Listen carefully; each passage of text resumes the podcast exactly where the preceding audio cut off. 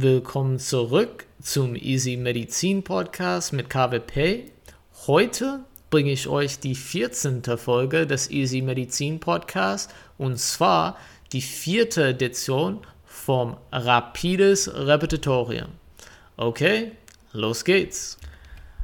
Okay, eine 66-jährige Patientin, die vor kurzem mit CLL diagnostiziert worden ist, begann ihr Chemotherapiezyklus vor drei Tagen, ihr erster Zyklus, okay? Dann jetzt, du bemerkst, dass sie ein, seit ein paar Tagen Oligurie entwickelt hat, okay? Das ist auffällig und du checkst ihr Labor, du siehst, dass sie ein Hyperkaliämie hat, eine erhöhte Menge von Harnsäure im Blut hat und eine Hyperphosphatämie. Was ist die Diagnose und wie kannst du das behandeln? Also, die Diagnose ist Tumorlyse-Syndrom. Okay? Was ist Tumorlyse-Syndrom? Es ist normalerweise, es kann vorkommen nach einem Chemotherapiezyklus. Und zwar, wenn die Chemotherapeutika ihre Wirkung ausübt, die Zellen werden, also die Tumorzellen werden dann zerfallen. Okay? Und die zerfallenen Zellen setzen die Inhalt von den Zellen frei ins Blutbahn eventuell.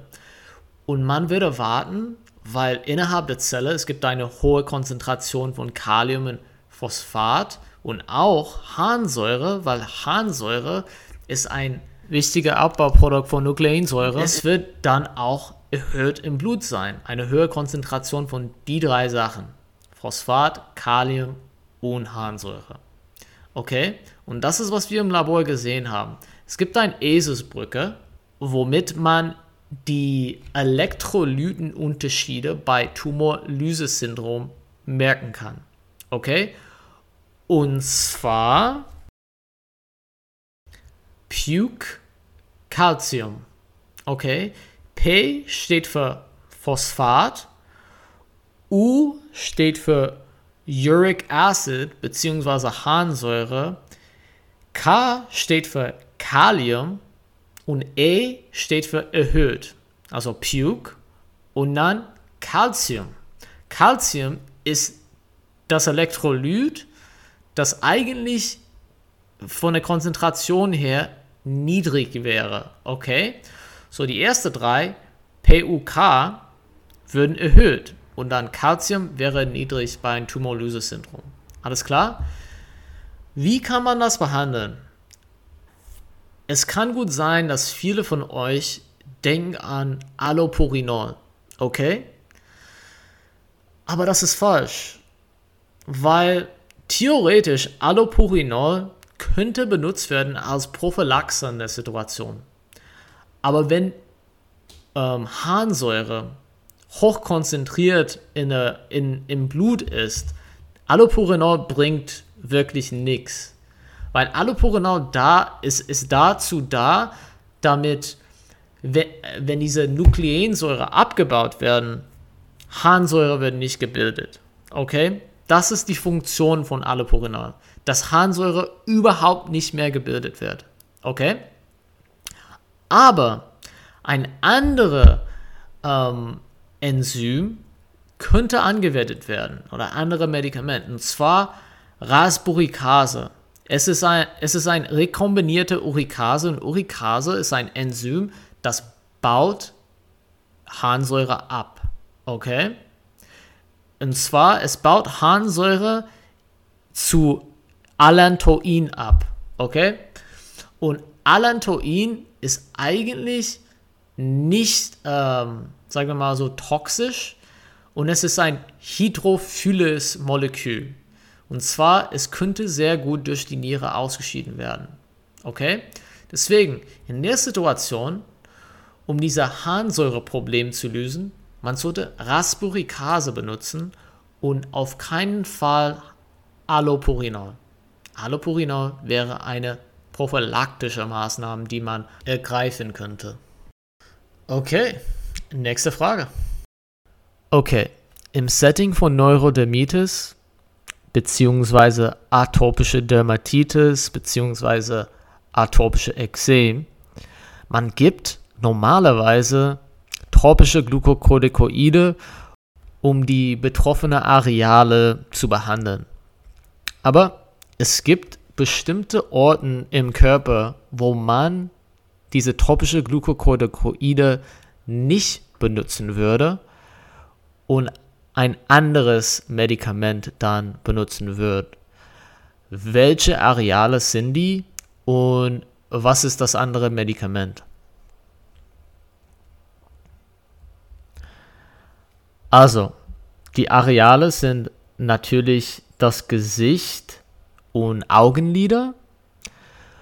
Und anstatt tropische Glukokortikoide, man benutzt tropische Calcineurin-Inhibitoren wie zum Beispiel Tacrolimus. Okay, das ist ja wichtig, weil Glukokortikoide haben eine atrophisierende Wirkung auf die Haut und die Calcineurin-Inhibitoren haben diese Wirkung nicht und dementsprechend sie sind geeignet für das Gesicht und Augenlider. Okay, eine vegane Patientin kommt zu Ihnen und beschwert über Taubheit und Kribbeln in den Unterextremitäten. Okay, sie hat eine Gangunsicherheit und wie gesagt, sie ernährt sich vegan. Was kommt in deinen Kopf jetzt in Bezug auf der Differentialdiagnose? Was ist die wichtigste Differentialdiagnose in dieser Situation? Also ich hoffe, die Mehrheit von euch sagen funikuläre Myelose. Das ist eine spinale Demyelinisierung, insbesondere der Hinterstränge, Pyramiden- und Kleinhirnseitenstränge ähm, bei Vitamin B12-Mangel. Okay? Du machst ein Romberg-Test und es ist dann positiv. Von daher, du denkst, okay, das ist gesichert. Ich glaube, sie hat eine funikuläre Myelose.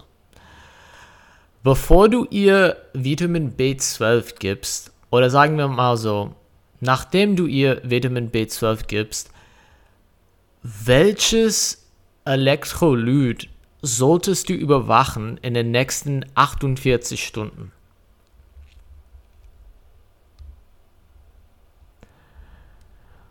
Du sollst auf jeden Fall Kalium beachten. Okay? Warum? Weil wenn Vitamin B12 wieder da ist, neue rote Blutzellen werden dann äh, gebildet. Okay, innerhalb der Zelle, welche Elektrolyt ist normalerweise hochkonzentriert? Das ist Kalium. Okay, wenn neue Zellen gebildet werden, dann die neue Zellen würden die extrazelluläre Kalium in Anspruch nehmen, damit ihre intrazelluläre Konzentration von Kalium normal ist. Man muss auf jeden Fall diese nächst, nächste 48 Stunden überwachen wegen einer potenziellen Hypokaliämie. Und das ist ja gefährlich. Okay? Also, bei der Behandlung von funikulärer Myelose solltest du auf die Kaliumspiegel achten. Okay? Weiter geht's. Okay, im Setting von chronischer Niereninsuffizienz, wo die Niere nicht mehr in der Lage ist, APO zu bilden. Du siehst, dass der Patient natürlich hat eine Anämie und du wirst das behandeln. Okay? Du wirst EPO dann geben. Worauf solltest du dann achten? Was solltest du auf jeden Fall in Betracht ziehen nach der Gabe von EPO? Man sollte die Eisenkonzentration, also beziehungsweise Ferritin, alles betrachten und darauf achten in den nächsten mehreren Tagen. Warum? Weil es das gleiche Prinzip. Mehr Eisen wird verbraucht in der Zellbildung in dieser Situation und dementsprechend eine Eisenmängel dadurch entstehen könnte. Okay? Wenn man EPO gibt, denke an die Eisenkonzentration. Alles klar? Man muss es immer noch ähm, im Normbereich halten und nicht ein Eisenmangel-Anämie dann dadurch entwickeln. Okay? Entwickeln lassen. Okay, nächste Frage.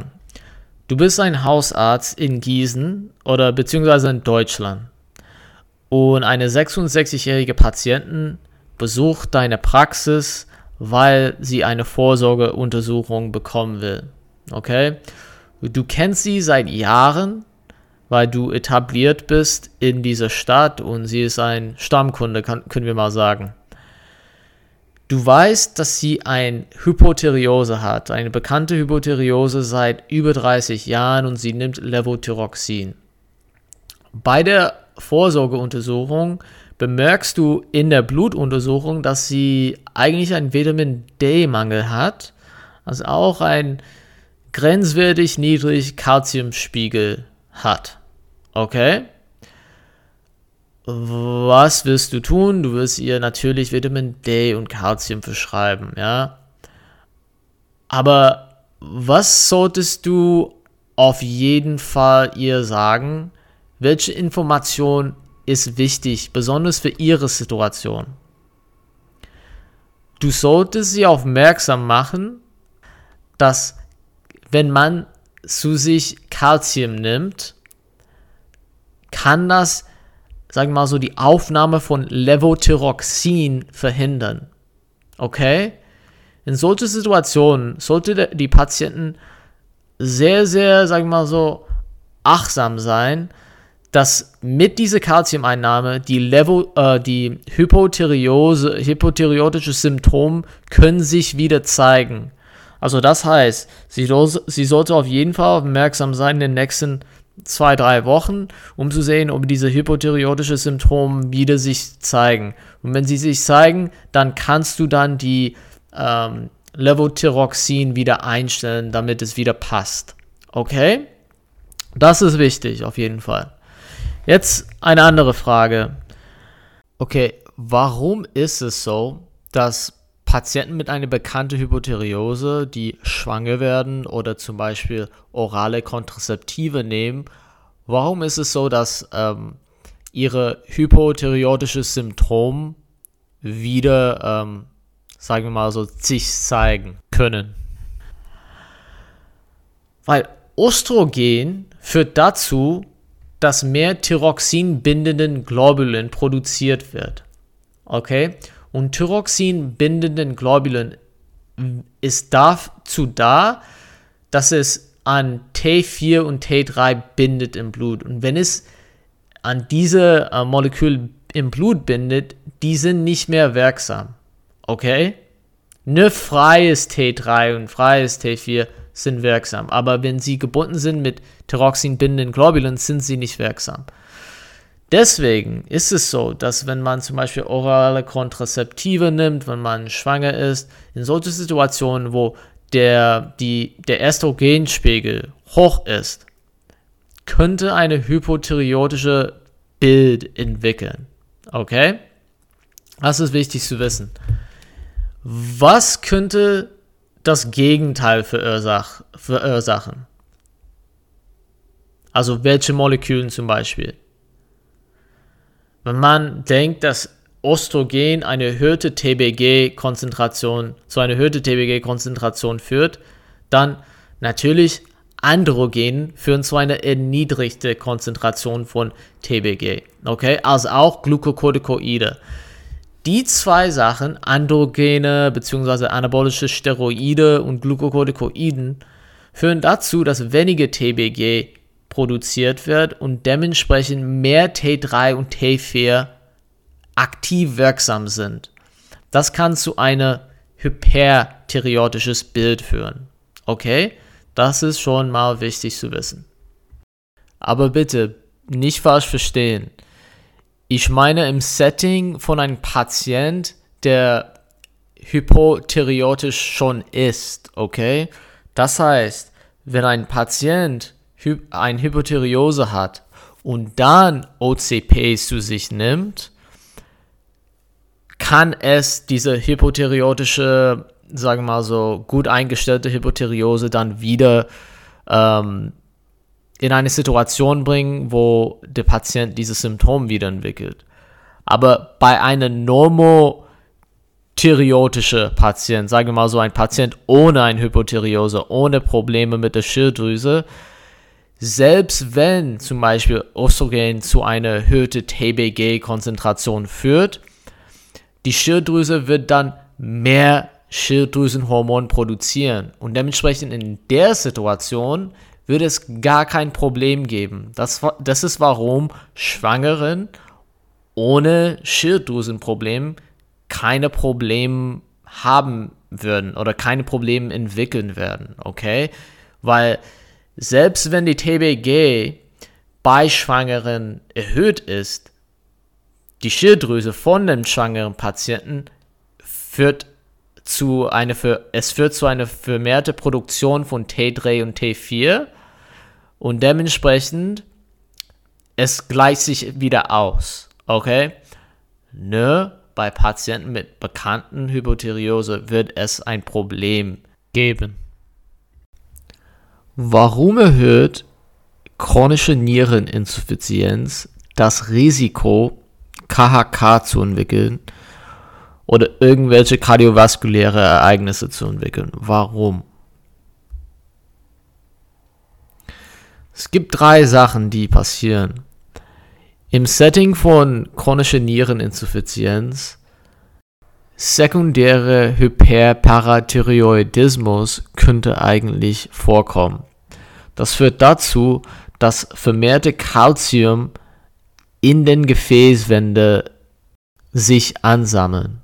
Okay? Und natürlich, das erhöht die Wahrscheinlichkeit oder beschleunigt die ähm, Atherosklerose-Genese, sagen wir mal so. Auch bei chronischer Niereninsuffizienz, man verliert sehr viel Protein. Okay? Und wenn die Konzentration von Protein im Blut niedrig ist, der Körper dann erhöht die Menge von Lipoproteine, okay, um das auszubalancieren, ja, und dementsprechend LDL wird dann erhöht, natürlich, das erhöht die Wahrscheinlichkeit oder erhöht das Risiko, atherosklerotische Plaque zu entwickeln. Und letztendlich bei chronische Niereninsuffizienz, es erhöht die systemische Entzündung im Körper. Okay, die systemische entzündliche Situation im Körper. Und wenn es eine systemische Entzündung im Körper gibt, das beschleunigt die atherosklerotische Genese, sagen wir mal so. Die Bildung von Atherosklerose. Okay? Und systemische Entzündung auch führt zu einer Instabilität der atherosklerotischen Plaques. Okay? Das natürlich erhöht die Wahrscheinlichkeit, ein KHK oder kardiovaskuläre Ereignisse zu entwickeln bei chronischer Niereninsuffizienz. Also die drei Sachen. Erstmals ein sekundärer Hyperparathyroidismus, die erhöht die Wahrscheinlichkeit, dass Calcium in den Gefäßwanden sich ansammelt, ein Verlust von Proteine, der im Endeffekt zu einer kompensatorischen Erhöhung von Lipoproteine führt, das natürlich in den Gefäßwanden ansammeln können. Und die Tatsache, dass bei chronischer Niereninsuffizienz eine systemische Entzündung im Körper ist und das beschleunigt die Genese von Atherosklerose und es führt zu einer Instabilität der atherosklerotischen Plaques, was alle zu einer KHK oder irgendwelche kardiovaskuläre Ereignisse führen können. Okay, ein 70-jähriger Patient kommt zu Ihnen mit Fieber, Husten, Pleuritis und Gewichtsverlust. Okay? du forderst ein Röntgen und du siehst einen starken Pleuraguss und ein, sagen wir mal so, eine Raumforderung. Aber du weißt nicht, was das ist für eine Raumforderung. Dann benutzt du einen Ultraschall, um diese Erguss zu punktieren, um ein bisschen Auskunft zu kriegen über diese Situation, die bei ihm vorliegt. Du siehst, dass diese, sagen wir mal so, diese Erguss ist ein Exudat. Es ist lymphozytreich, okay?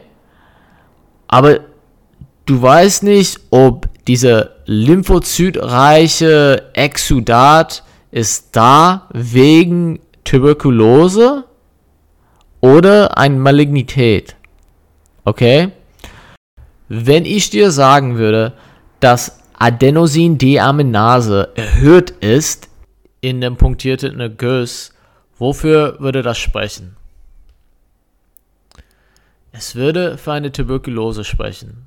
Und zwar die mykobakterielle Antigen stimulieren T-Lymphozyten Adenosin-Deaminase freizusetzen. Okay? Und natürlich, Tuberkulose ist ein Mykobakterium.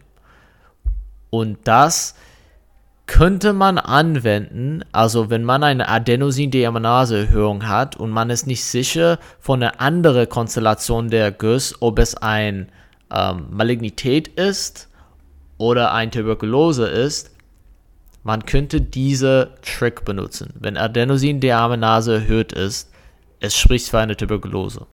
Okay. Wie kann man akute Tonsillitis bedingt durch Streptococcus pyogenes unterscheiden von akute Tonsillitis, sagen wir mal so, bedingt durch EBV-Infektion, sprich Infektiose Mononukleose. Weil die beiden würden Trons, also Exudaten im Bereich der Tonsillen haben. Die beiden präsentieren sich mit Fieber, aber der Unterschied hier ist die Lokalisation der Lymphadenopathie. Okay? Bei akute Tonsillitis bedingt durch Streptococcus pyogenes, man erwartet eine anteriore ähm, cervikale Lymphadenopathie. Bei EBV bedingt Tonsillitis oder infektiöse Mononukleose, man erwartet eine diffuse cervikale Lymphadenopathie. Von daher kann man bei der Prüfung die voneinander unterscheiden, abgesehen von wahrscheinlich die offensichtliche ähm, Anamneseunterschied. Okay? Weiter geht's. Okay, du nimmst Blut ab bei einem Patient und du siehst, dass er eine starke Neutropenie hat. Es ist unter 500, okay? Hat er ein erhöhtes Risiko, eine Infektion zu entwickeln wegen seiner absoluten Neutrophilzahl von weniger als 500 pro Mikroliter? Es ist eigentlich eine Fangfrage, okay? Und ich sage dir warum. Dieses Konzept habt ihr wahrscheinlich noch nie gehört. Aber was du im Blut siehst, wenn man zum Beispiel Blut abnimmt und guckt nach der Neutrophilzahl, das ist eigentlich nur 3% von den ganzen Neutrophilen im Körper. Wenn du in der Situation sein Knochenmark aspirieren würdest und du siehst, dass sein Knochenmark gut funktioniert und er hat eine große Menge von Neutrophilen drin, er hat kein erhöhtes Risiko. Aber wenn du sein Knochenmark aspirierst und du siehst, dass sein Knochenmark ist komplett leer, zum Beispiel im Setting von Leukämie oder aplastische Anämie, dann auf jeden Fall hat er ein erhöhtes Risiko. Okay? Das ist der Konzept, den ich euch zeigen wollte. Und zwar, es heißt Bone Marrow Reserve. Knochenmarkreserve. Okay? Zum Beispiel, es kann sein, dass nach einer äh, virale Infektion die Neutrophilen im Blut also niedrig wären, okay? Also die Konzentration wäre niedrig, okay? Das heißt eine postvirale Supprimierung, okay? Nur weil du eine äh, niedrige Zahl von Neutrophilen im Blut sehen würdest, heißt nicht, dass du irgendwas prophylaktisch machen müsstest gegen eine Infektion, okay? Weil in der Situation bei einer postvirale Supprimierung sein Knochenmark funktioniert immer noch gut und du kannst es bestätigen durch eine Knochenmarkaspiration, okay? Ich wollte das, diesen Konzept euch einfach beibringen, okay? Es kann sein, dass dieses Konzept vorkommt, auch, aber auch nicht. Aber ich fand es eigentlich interessant und äh, ja, weiter geht's. Okay, ein dreijähriges Kind hat ähm, vor kurzem respiratorische Symptome gehabt, aber jetzt hat er neurologische Symptome entwickelt. Und zwar hat er Meningismus entwickelt. Du testest seine Reflexen und die sind, er hat eine Hyperreflexie auch, okay? Äh, seine Schwester hat vor kurzem Hand-Fuß-Mund-Krankheit gehabt. Okay? Meine nächste Frage ist, ist das hier. Sollte man Acyclovir empirisch geben in dieser Situation? Also vielleicht manche von euch denk, denken, hey, Kave, es ist natürlich bedingt durch Coxsackie-Virus.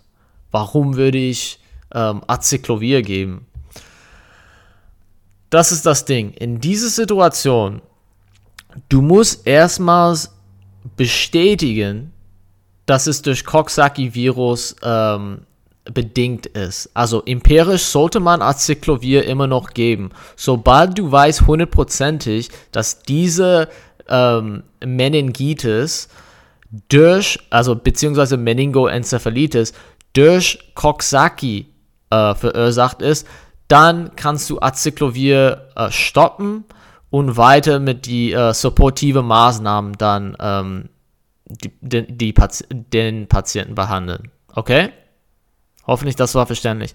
Solche Situationen immer noch Acyclovir geben empirisch, sobald du weißt, welche Erreger dafür zuständig ist, dann kannst du aufhören mit Acyclovir, es sei denn, es durch ähm, Herpes simplex ähm, äh, bedingt ist. Dann weiter mit Acyclovir. Okay? weiter geht's. Eigentlich das war's. Und äh, ich hoffe, dass ihr was mitgenommen habt und ich, ihr was gelernt habt. Und ich freue mich auf das nächste Mal. Bitte teilt diesen Podcast mit ihren Kollegen mit. Und äh, ich würde mich sehr, sehr freuen, äh, von euch zu hören. Äh, mein Instagram ist Amir Kave Pana, A-M-I-R. K-A-U-V-E-H-P-A-N-A-H. Und äh, danke für das Zuhören. Bis zum nächsten Mal. Ciao.